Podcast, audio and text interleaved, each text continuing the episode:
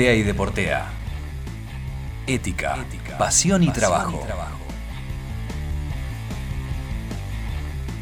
Estamos en comunicación con el recientemente reelecto gobernador de la provincia de Buenos Aires, Axel Kisilov. Axel, muchas gracias por darnos este ratito. Sabemos que estás muy ocupado, con la agenda muy ocupada, así que apreciamos mucho tu tiempo.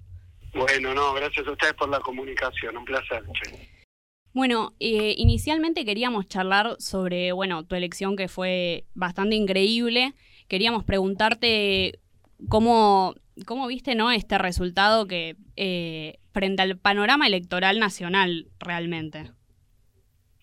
No, creo que en la provincia de Buenos Aires eh, hubo un respaldo, un apoyo muy fuerte al gobierno, a la fuerza política eh, y que eso, bueno, tiene múltiples motivaciones. Yo, en mi análisis, te diría que, que se valoró la gestión, que, es una gestión realmente que está dando dando muestras de, transformación en diferentes áreas del gobierno, en la responsabilidad de la provincia, en salud, en educación, en vialidad, en cuestiones como la matriz productiva de la provincia, en autopista, digamos, cosas muy concretas y claras asfalto, luminarias, cloacas, agua, que son deudas muy grandes que tiene históricamente la provincia de Buenos Aires.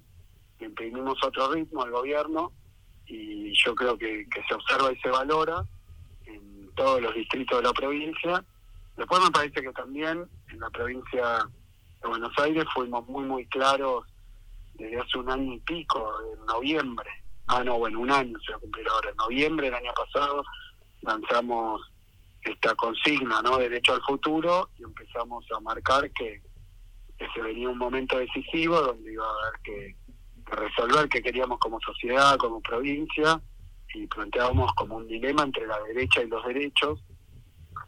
Y me parece que terminó verificándose eh, en la elección nacional también, con lo cual acá en la provincia un trabajo muy territorial, de mucha de mucha presencia eh, creo que, que eh, los y las bonaerenses consideraron que, que no es que había que erradicar el Estado y que el mercado les iba a solucionar todo, el ajuste no era lo que precisaban, de hecho uno va, le pide más obra, le pide más educación, más salud, más universidad, no menos. Pero me parece que ese parte agua quedó muy claro y que no solo tuvo efectos en términos de elección provincial, sino que también ya vimos resultados favorables en la elección nacional, eh, cuando fueron las pasos, ¿no? Desde las pasos, ahora también de nuevo.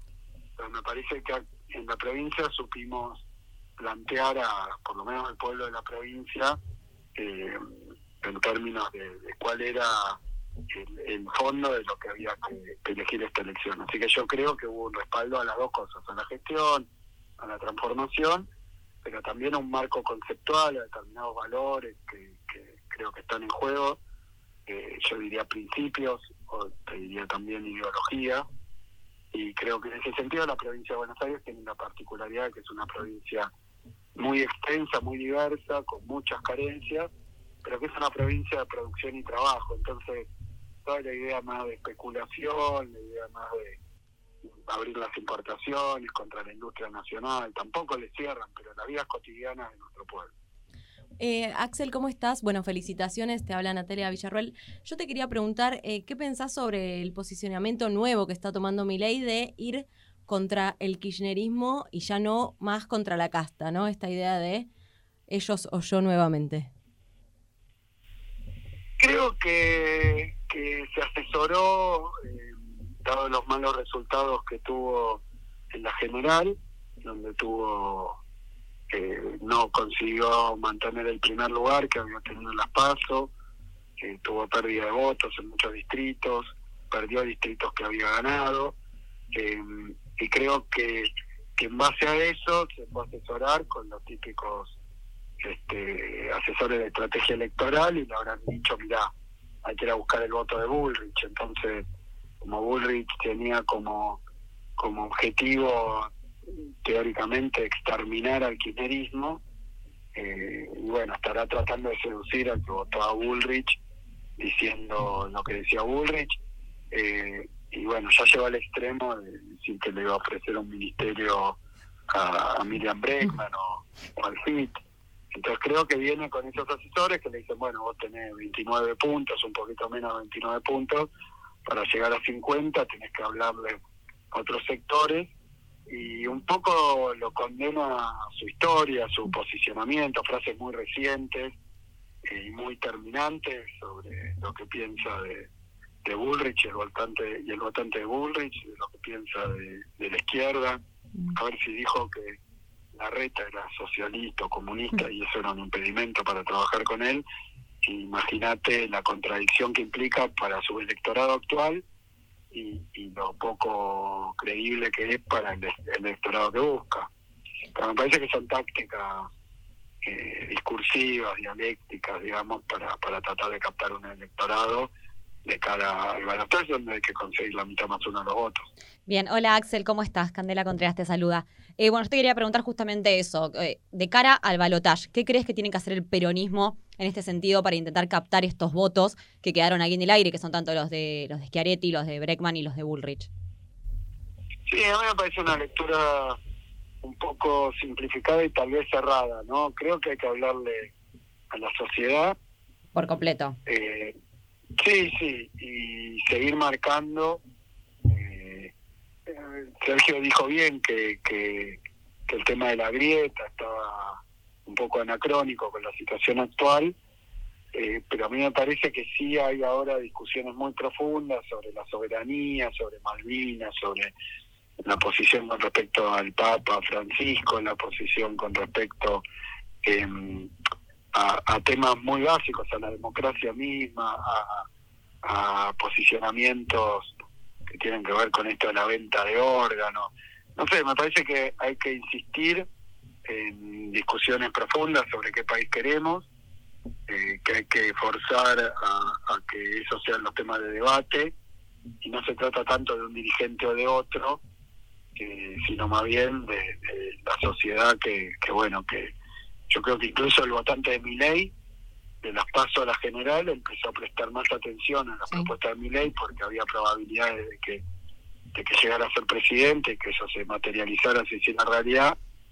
Y entonces también algunos se sintieron ofendidos o, agredidos o hasta espantados de algunas de las cosas que, que viene diciendo ese espacio político, ¿no? Entonces, creo que hay que ir por ahí, no para hacerle una campaña sucia, pues simplemente con pasar los videitos de las cosas que, que vienen diciendo, no hace 10 años, hace 20 minutos. Creo que hay una parte de la sociedad que, por más que no haya acompañado al peronismo eh, en este en estas grandes separaciones, más con el planteo de Sergio de un gobierno de unidad nacional, de grandes acuerdos, no de cara a ganar una un balotaje, sino de cara a los importantes desafíos que tiene la Argentina en los próximos años, ¿no? Sí, ¿y qué crees que está fallando justamente bueno en la sociedad que igualmente están eligiendo eh, una gran cantidad de votantes? Justamente eh, un partido, ya no hablo de una figura, sino un partido que dice eh, que habla de esta manera y que, que, nada, tanto por libre portación de armas, nada, son un montón de propuestas que realmente asustan. ¿Por qué crees que, la, que igualmente la sociedad eligió a este, bueno, justamente este candidato o a este partido?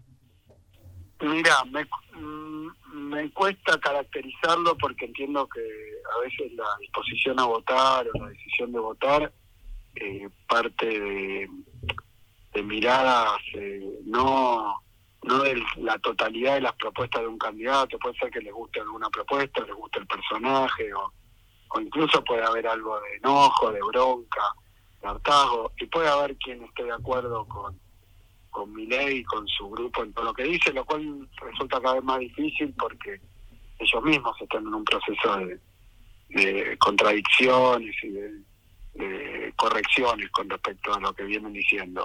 probablemente en el intento de, conseguir algunos votos por fuera de los que ya eh, cosecharon. Pero eh, me parece que hay temas que, bueno, que, que hay que volver a discutir. No sé, periódicamente, 40 años de democracia, eh, que, un, que un candidato eh, niegue el terrorismo de Estado como tal. Eh, uno dice que, que difícil, que, que grave, que, novedoso. acá en la provincia de Buenos Aires me parece que fuimos claros y muy con una voz muy fuerte con respecto a estas cosas.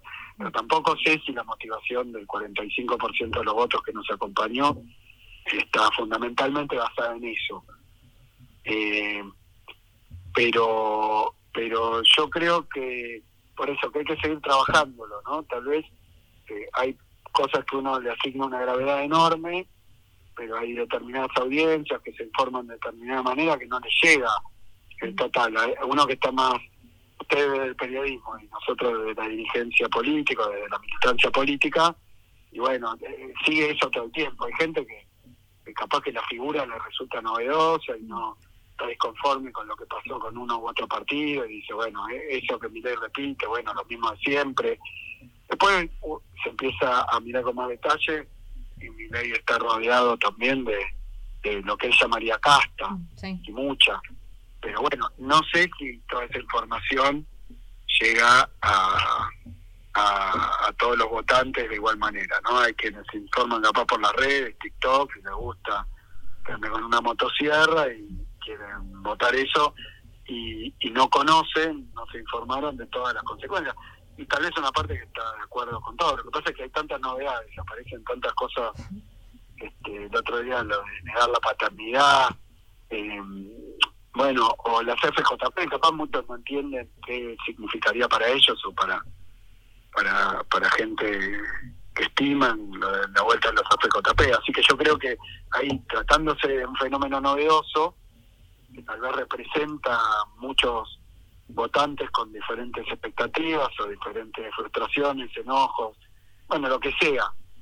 Eh, y aún entusiasmo con algunas partes de esa porción, bueno, hay que encargarse eh, nosotros también de, esclarecer y de, informar sobre el paquete completo, ¿no? Porque después creo que además es una cuestión de responsabilidad democrática, porque después como pasó con Macri, votás eh, a Macri porque queremos vivir mejor y la revolución de la alegría, eh, y que no voy a devaluar y voy a subir las jubilaciones, y después llega el gobierno y hace todo lo contrario. Entonces me parece que acá que por lo menos tiene la particularidad de que están contando lo que piensan hacer, eh, es importante que, que, que tiene que tomar la decisión eh, lo conozca todo, porque si no también están estas políticas de segmentación, ¿no? A los jóvenes mostrarle algo, a otros mostrarle otra cosa, a otros mostrarle otra cosa, y es el paquete completo lo que se vota.